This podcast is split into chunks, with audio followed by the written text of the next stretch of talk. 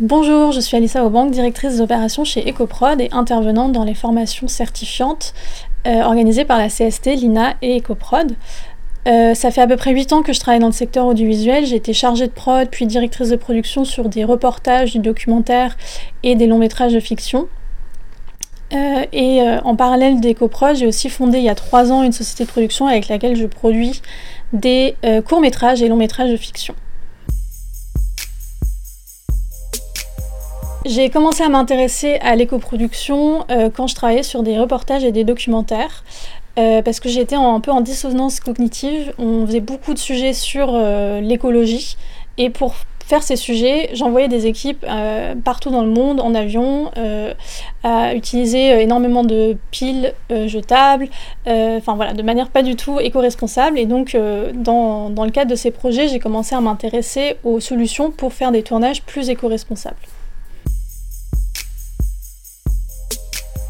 Pour moi, l'éco-production, euh, au-delà des petites actions qu'on va pouvoir mettre en place, c'est vraiment une autre manière de produire, une autre manière de penser en fait toute la production d'un projet, quel qu'il soit.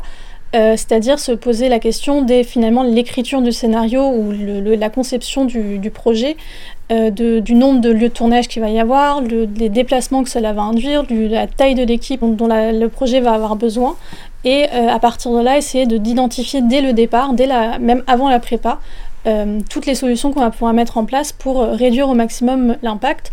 Euh, donc ça va être par exemple essayer de mutualiser des lieux de tournage pour tourner plus de choses au même endroit et donc éviter à côté de ça donc des déplacements inutiles ou de la création de décors.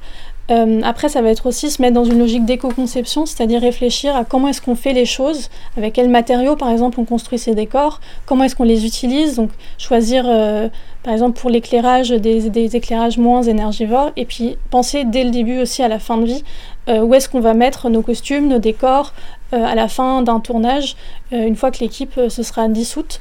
et donc tout ça, ça se pense vraiment en amont du, tournage, et c'est toutes ces, bonnes pratiques et cette méthodologie-là qu'on vous transmet pendant la formation certifiante.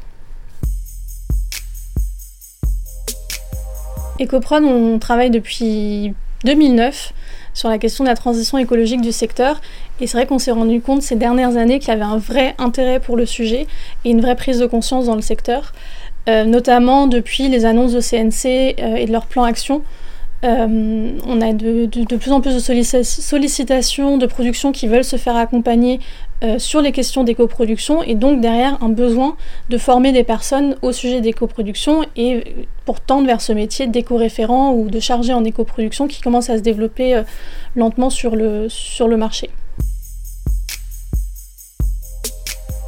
Suivre la formation EcoProd CST INA, euh, c'est super pour trois raisons. Euh, la première, c'est qu'on a vraiment pensé la formation de manière euh, à être le plus concret possible. L'idée, c'est pas de vous faire des grands discours sur l'écologie et la production de manière générale, c'est vraiment de rentrer dans le détail de comment est-ce que concrètement on met en place les choses sur un tournage. On a beaucoup d'exemples de cas pratiques. Euh, on a aussi une grande diversité, qui est le deuxième point, la grande diversité des intervenants, qui viennent tous avec des expériences très différentes. Y en a, on a des personnes qui ont travaillé sur des longs métrages, d'autres sur des publicités, d'autres sur du flux. Et toutes ces expériences, elles viennent se mêler et se compléter.